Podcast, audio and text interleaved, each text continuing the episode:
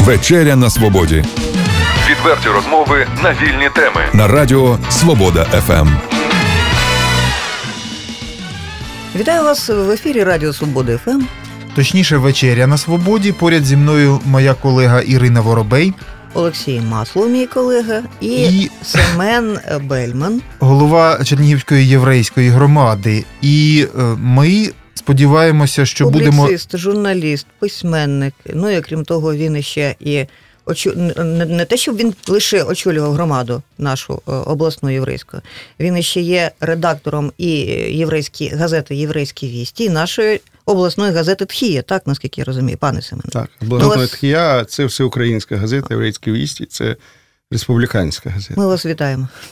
Тому ми сподіваємося, що можна говорити про е, новини в житті єврейської громади і про пов'язані з цим події цікаві, культурні е, і всілякі, взагалі не тільки обласної, а й можливо в українському масштабі. От. І сподіваємося, що на вечері нашій на свободі ми будемо регулярно спілкуватися з представниками різних, це такий можна сказати, анонс різних національно-культурних громад. Це Олексій говорить про те, пане Семене, що ми запрошуємо і будемо запрошувати вас в студію знову і знову. Я знаю, пане Семене, що нещодавно ви повернулися із Америки. Як там живуть американці і як то євреям в Америці? Ну, знаете, Америка... э, Я второй раз там уже в Америке. И это, это супердержава, которая, как не экономист, я могу сказать так, что вот 200 лет назад посмотреть на Америку, это там прерии какие-то, э, ничего нету, какие-то бегают ковбои, там что-то стреляет, и Европу. Европа – это блюминги, консерватории, академии, железные дороги, цивилизация. И вот они за сто лет, в общем-то, перекусили эту экономически, эту, для меня это как бы загадка, ну, какая-то там, конечно, идея есть. Вот. э, Еврейская община, там, собственно, вторая община в мире после Израиля, это, э, значит, э, американское еврейство. Оно там появилось, в принципе, массово. Это евреи-выходцы из Российской империи, потому что в 1881 году, после первой волны погромов, после убийства Александра II, вот, э, началась эмиграция, вот, и, в принципе, там э, вот эти потомки э, восточноевропейских евреев, вот они, конечно, оказали большое влияние на... э, Наверное, это были и предприимчивые люди, потому что слабые не едут. Вот. И, значит, э, и они, значит, вот создали определенную вот такой американский... э, Я в прошлом году был там, э, было заседание, была э, такая есть организация Американский еврейский комитет. Это крупнейшая американская организация. Позапрошлом году мы ездили, наша делегация ездила, и ездил Яценюк, премьер-министр тогда с нами. Вот, потому что мы хотели рассказать, что происходит в Украине. Они очень настроены, налаштованы, значит, проукраинские. Очень. Да? Хто Вот, вот, эта, вот эта организация, Американский еврейский комитет, это одна из ведущих э, значит, еврейских организаций. Вот. Ну и мы, конечно, рассказывали, и там и молодежи ездила, и вот, э, и они как-то, значит, ну, поддержку, да, искали поддержку. А Ну, пробачте, я одразу уточню. Ви кажете, налаштовані проукраїнські, це в чомусь конкретно виражається, що вони думають про події у нас в Україні, знають про це, не знають, цікавляться. От з вами про щось розмовляли от у цьому ключі. Американці, єврейські американці, як, чи вони, як вони підтримують цю країну? І підтримують вони її чи ні? Ну, во-первых, много выходцев отсюда. Так? Во-вторых, э, вот, э, э, значит, э, Россия, это еще Рейган тогда сказал, что Советский Союз – это империя зла, как бы, Э, и они как бы на это еще смотрят, на действия России именно в этом ключе. Они понимают, э, значит, ну, мы видим, да, она, Россия появляется там, в Сирии, там, в Афганистане, это, ну, понятно, вот. Но здесь это очевидный факт, значит, Украина, в общем, оказалась в огне, в общем-то, с неожиданной как бы стороны. Поэтому эта опасность, э, э, они это видят. можно сказать, что американцы это жандарм, да, но жандарм со знаком плюс. Да, потому что когда началась война там э, в Югославии, когда начались этнические чистки, все такое, если бы они тогда не вмешались, то я не знаю, чем бы это кончилось бы, может быть, Третьей мировой войной. Вот, они, конечно, смотрите, мне трудно объяснить эту ситуацию, да, я вижу, как там живет еврейская община, да, вот, э, их там устремление, да, вот, э, но, но они все-таки американцы, да, и они думают, конечно, в первую очередь о своей стране. Я вот сейчас купил э, две газеты, одна, значит, там на Брайтон-Бич, одна «Мист», украинская газета, «Мост», вот, а одну я купил еврейскую газету. Вот, довольно это интересные газеты, і... А, а пробачте, а українську газету хто видає там? Украинская диаспора, диаспора да. да, да. Вот. Ну, дивіться, пане Семене, можна дивитися телевізор, новини по телевізору. Потім виключити телевізор і займатися своїми справами. Так це я стосовно подій в Україні. Як сприймають їх американці? Як новини з телевізора? Вони... І Нас же цікавить ваше людське враження. Ви там побували, ви спілкувалися безпосередньо з людьми. І ще ну, це продовження. Mm. Також людські враження нам цікаві від от, сучасних політичних подій в Америці, зміни президента. Ви ж приїжджали в Америку. Це ж було до ще того, як обрали президентом Трампа? Ну, це листопад вже обрали. Вже обрали. Да. Тобто, от люди про це говорили, да. і якщо говорили, то що? Ну, смотрите, я ездил не з політичної, там я просто, как, скажем так, в гості їздив. Ну, ви ж да? бачили, як люди сприймають, да, як на вулиці демонстрації ходить чи не я ходить этого, навпаки. Да, я, я цього не бачу. Я, ну, у меня тобто, была какая-то программа. программа. в демонстраціях да. не, не Нет, беруть почему? участь? Нет, Нет, евреи это активные компоненты, значит, они это... Э, тогда думали, там еврейская община думает, как он будет, как с Израилем будет построен правильные отношения. Понимаете, потому что он действительно ну, очень Украина необычный. меньше турбовала, вот, ніж Израиль. Да, понимаете. Ну, не потому, что Украина тоже волнует. Я встречал там людей, которые выходцы отсюда 40 лет назад уехали, они очень переживают. Бабушку встретили вот, на Брайтон-Бич, она из Днепропетровска, говорит, 40 лет назад уехала. Говорит, что у нас там душа разрывается. Они, в принципе, это понимают. Да, понимаете? Потому что это родина, и как бы это никуда не, не уходит вот эта ностальгия и все такое. Вот. Мы же не, мы не говорим там, кто виноват, да? Вот, потому что виноваты для нас очевидно кто. Значит, здесь находятся российские танки, а не украинские в Воронеже. Вот. И тут э, даже кому-то объяснять э, нету, нету каких-то причин. Другой вопрос, люди э, слышат то, что они хотят слышать. Я два года назад на передаче на вашей диалоге сказал, что у нас 50% Э, значит, население это сепаратисты. Вы сказали, что неужели, значит, это... Я вам хочу сказать, что, вы же понимаете, э, вот мы принимаем языковые закони. А да? що змінилося, до речі, з тих самих пір? Ми ж зустрічалися з вами е, рік чи навіть два, два тому. Да, полтора, два. Э, ну, конечно, наверное, что-то изменилось. Но мы иногда сами будируем какие-то вещи, там наши депутаты, там с этими мовными законами. Тогда начали писать «Единая краина, одна страна». В метро едешь в Киеве, да, один и тот же, значит, флайер на двух языках, и, значит, все такое.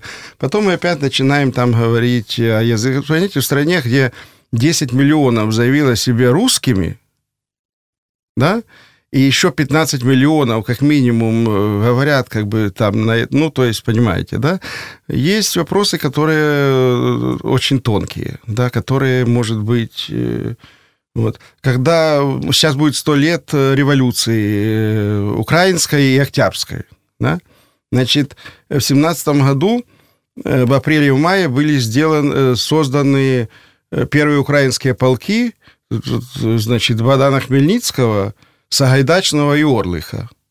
И вот мы сейчас находимся в период э, Крут, да? Так вот, прошло 8 месяцев, и эти полки перешли на сторону большевиков, они не просто предали. Понимаете? А это были первые украинские полки с такими названиями. Вот. И, значит, Грушевский там потерял, дом его разбомбили, да, э, тогда, значит, э, с, издевались эти, которые были не самостійники, а против. Они говорили, что вот он, это ему наказание за то, за то, что он дело Богдана Хмельницкого, значит, э, э, значит, э, предал.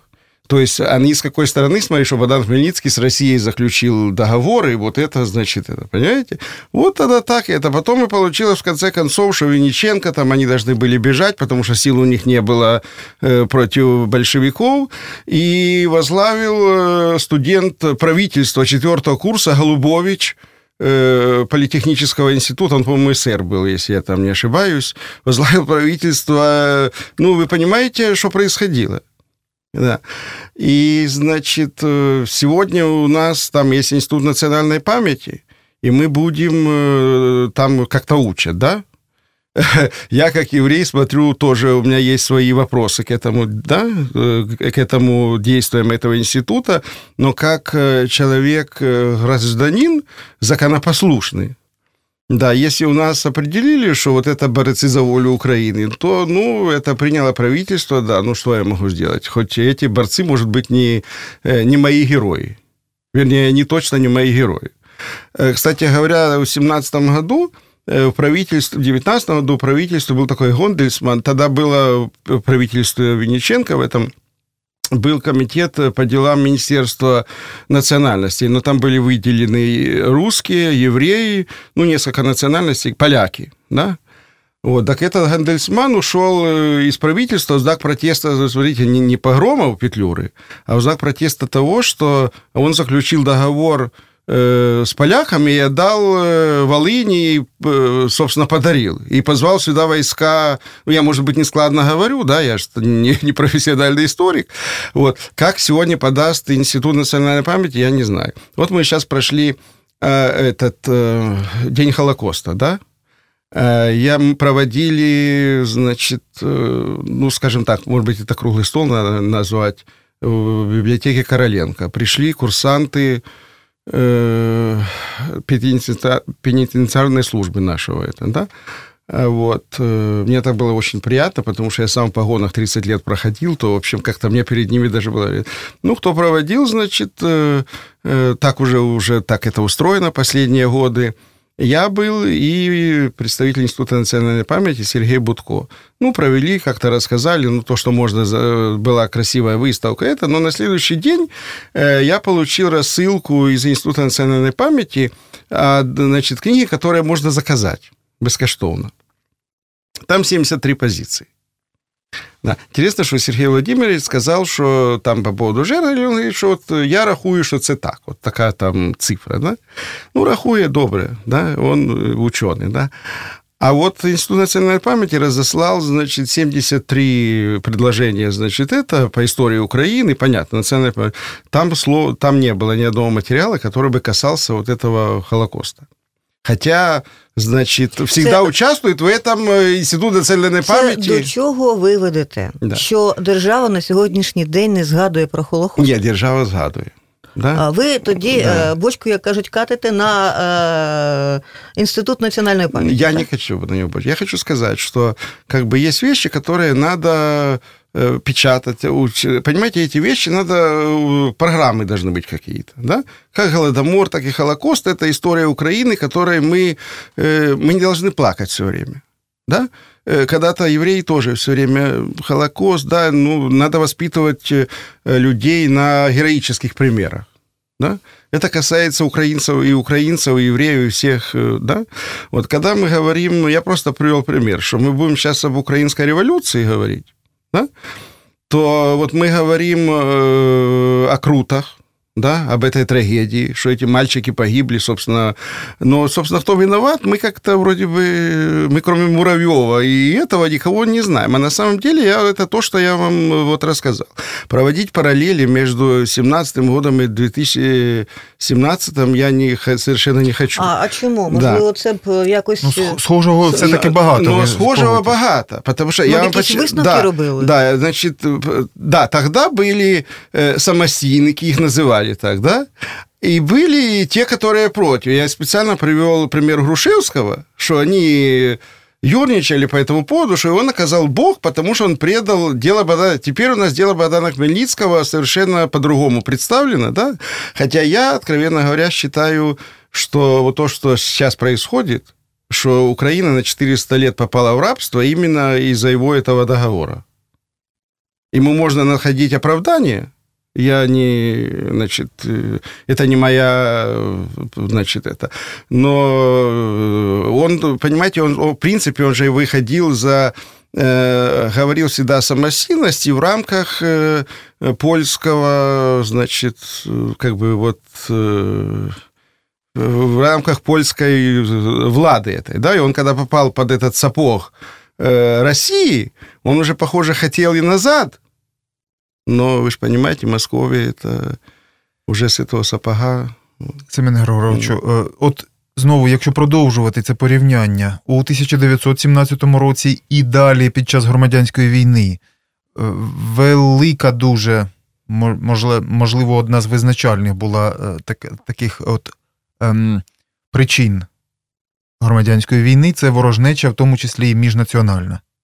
І ми знаємо, що антисемітизм і пов'язані з цим моменти, єврейські погроми, звинувачення євреїв у тому, що вони брали участь е, активну у більшовицьких керівних колах і так далі.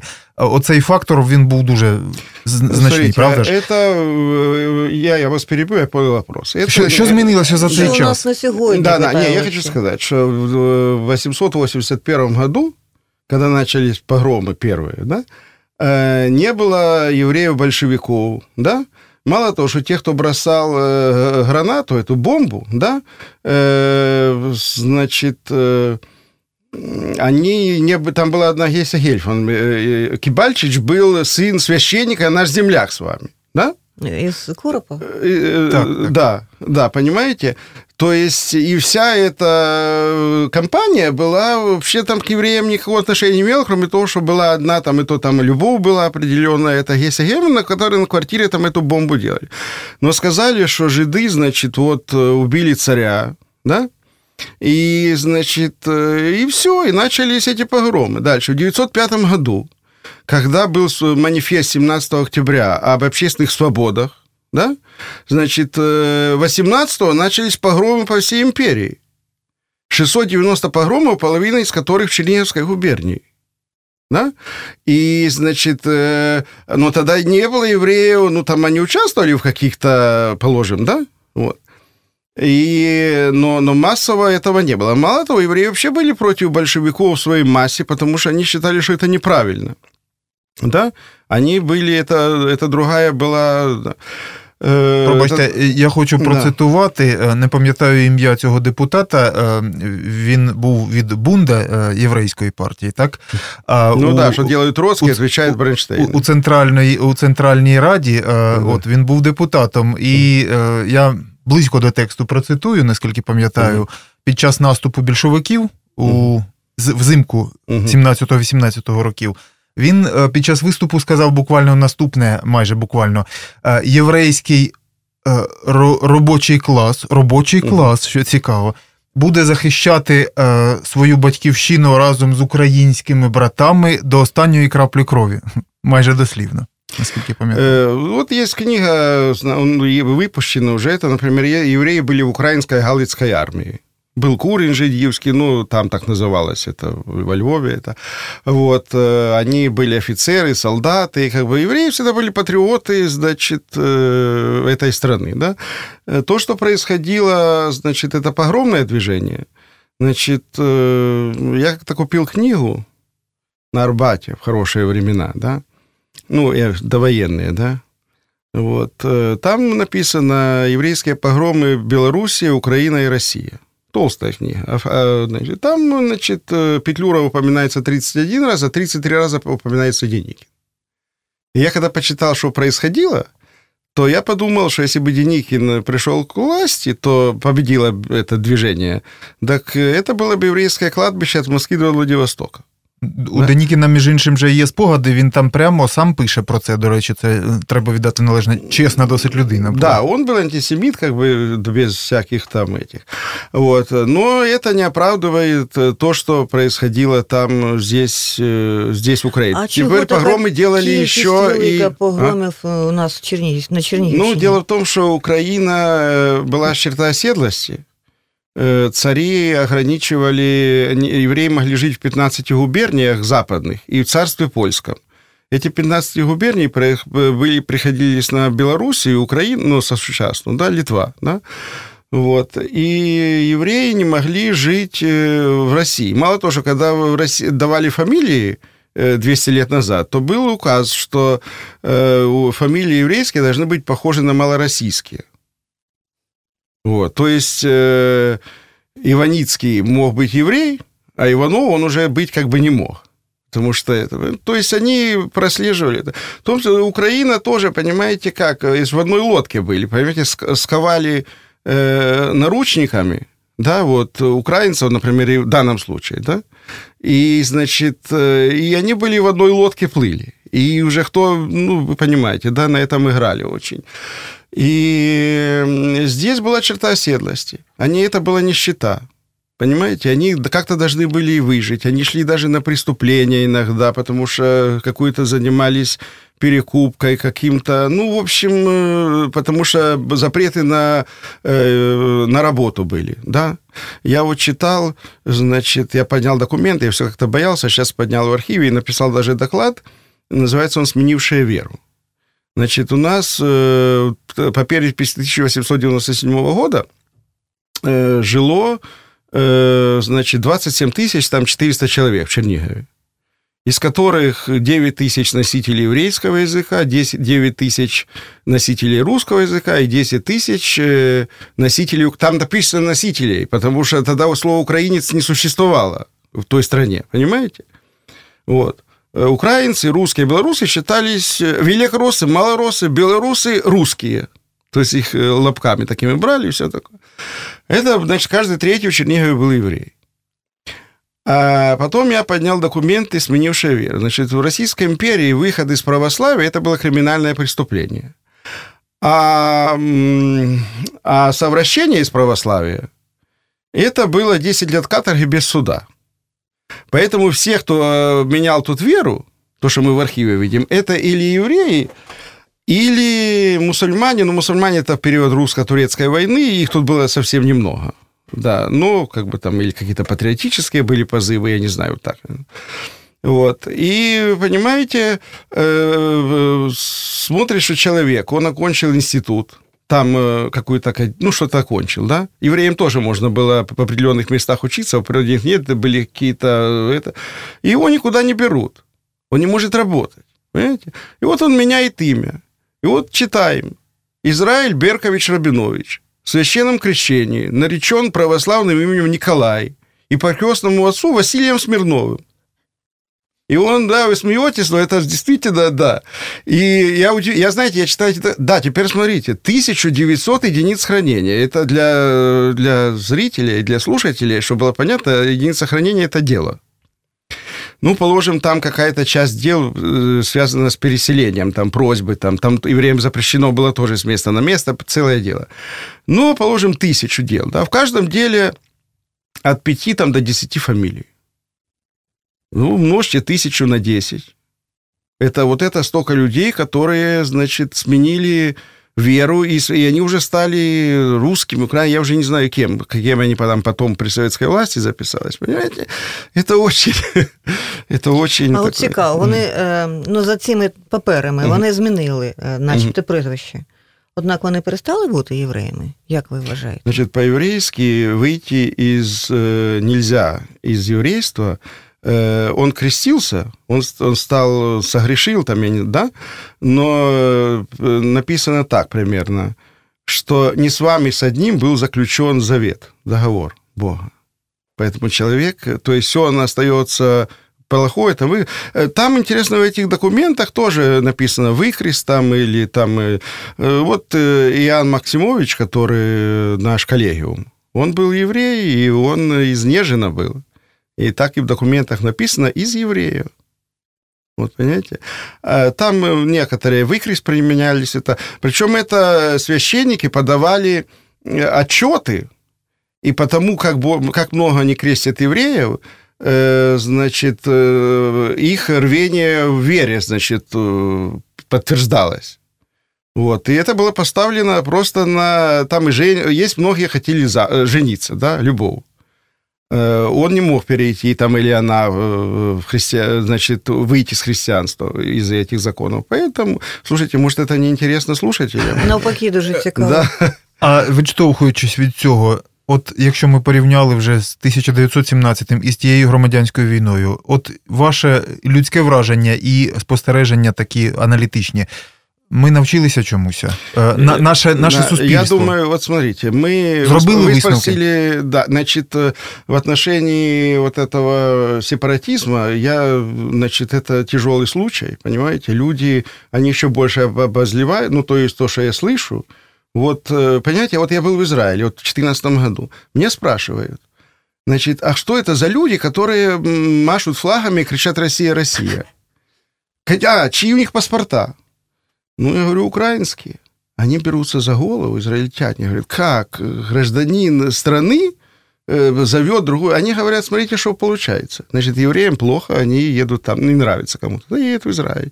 Немцам что-то не так, они едут в Германию. А русские хотят, чтобы Россия пришла сюда. Слушайте, это видят люди, которые живут э, в Тель-Авиве. Понимаете, какая штука? А мы- Поэтому это, значит, э, сложный вопрос. Что касается национального, мне, да, болит же, да, ну, вот эта еврейская тема, которая разыгрывается, вот, она очень... э, Да, я вам скажу так, что у меня когда-то был э, тут сослуживец Зиналов, прапорщик в полку э, в этом батальоне П- Пантоном. Вот. э, И когда начался вот этот эм, э, Сумгаит, ну, представляете, мы тогда даже не понимали, какой погром, значит. Ну, мы советские люди, ну, как да? Я его встретил и спросил, я уже забыл, как его звали, фамилия Зиналова. Вот, я говорю, слушай, он же был на пенсии, а он женился на украинке, и он тут остался, и у него сын тут, ну, короче, уже украинец давно. Я говорю, слушайте, расскажите, что происходит. Он говорит, армяне там, они так... И вот когда он мне это сказал, я подумал, что он своих защищает. Так вот, когда мне задают вопрос, вот он тогда мне, ну, э, я всегда понимаю, что тот, кто меня слушает, а задают, понятно, мне эти вопросы межнациональных, да, вот эти все да. Э, Мне в 2007 году э, присвоили звание «Заслуженный противник культуры Украины» Ющенко, да, это был. Меня встретил наш ну, голова просвиты. И сказать, ну, конечно, вы же евреи, так вы... Вот я не знаю, что ему сказать, понимаете? Ну ви що А- ж йому відповіли в той Я момент? даже не, понимаете, на такой идиотский этот, просто не знаешь это. А, а что у нас получается? Значит, то сбили с ног, искали э, корни, значит, еврейские Юли. Потом замордовали того несчастного Яценюка. Да, он уже начал в газетах писать, ну, две, ты- пять лет назад, да, ну, вы помните эту Ну, историю. це да? тоді, коли він був прем'єр-міністром. Не, до того. Еще до это того. еще когда ну, 2009 год и все такое, да. Вот, теперь тоже начинают, едешь в троллейбусе, ты, с- тут бомбы падают, понимаете? А люди, вот, э, это, те- это нехорошо, понимаете, это не... хо- То есть, э, вообще там э, плохие люди есть в каждом э, народе, да, и это нормально, да. Ну, замість того, аби Да. вирішувати проблему, Да, краще да. знайти ворога всередині. Пане Семене, Да. наша програма завершується. Останнє запитання, як завжди, коли ми прощаємося. Е, От е, програма молода. Що б ви побажали нам, нашому колективу, в якому напрямку йти? Аби це було цікаво для слухачів, аби до нас приходили гості, аби е, був результат нашої роботи. Ну, э, во-первых, чтобы вы приглашали сюда людей, которые действительно достойных, интересных. Потому что есть как бы создатели культуры, есть потребители культуры, да. Создателей культуры у нас достаточно тут в Чернигове, да. Э, Во-первых, чтобы это не было все так тяжело, как вот с- э, со мной, потому что тяжелые какие-то мы поднимаем вопросы, да. Хотя вот когда сегодня... Дуже цікава розмова. Ви не наговорите на себе. Да, не, ну я что хочу сказать, что да, мы могли поговорить там о еврейской песне, да, говорим о, там, по- да, про, ну, к примеру. А да? поговоримо ще. Да, ну, Заходьте.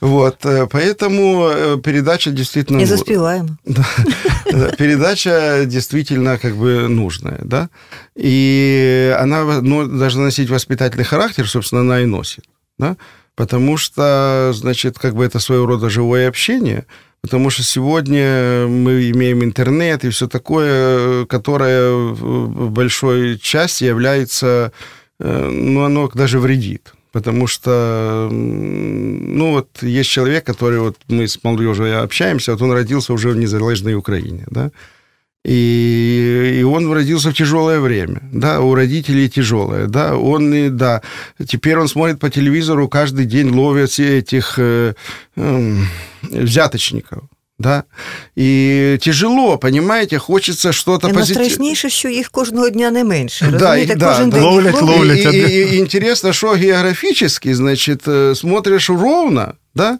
Вот, вот смотрите, сегодня Авдеевка, да, это ужас, понимаете, не страшно включить телевизор, да?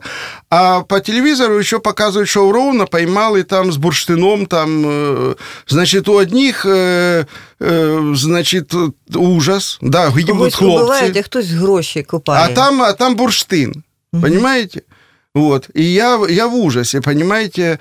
Э, ну, поэтому, э, как бы, у вас, наверное, правильная, п- я вижу, вы разных приглашаете, то, что я уже вижу, категорий. Но, конечно, надо так, чтобы таких, которые э, было хорошо для воспитательной. Воспитательные это, это. И в том числе и для старшего поколения тоже.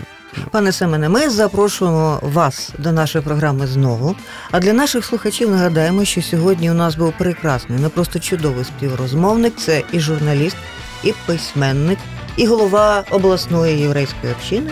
І музикант Семен Бельман. Дякуємо вам. Дякую вам. Відверті розмови на вільні теми у програмі Вечеря на свободі Тричі на тиждень у понеділок, середу і п'ятницю о 18.00. на радіо Свобода ФМ.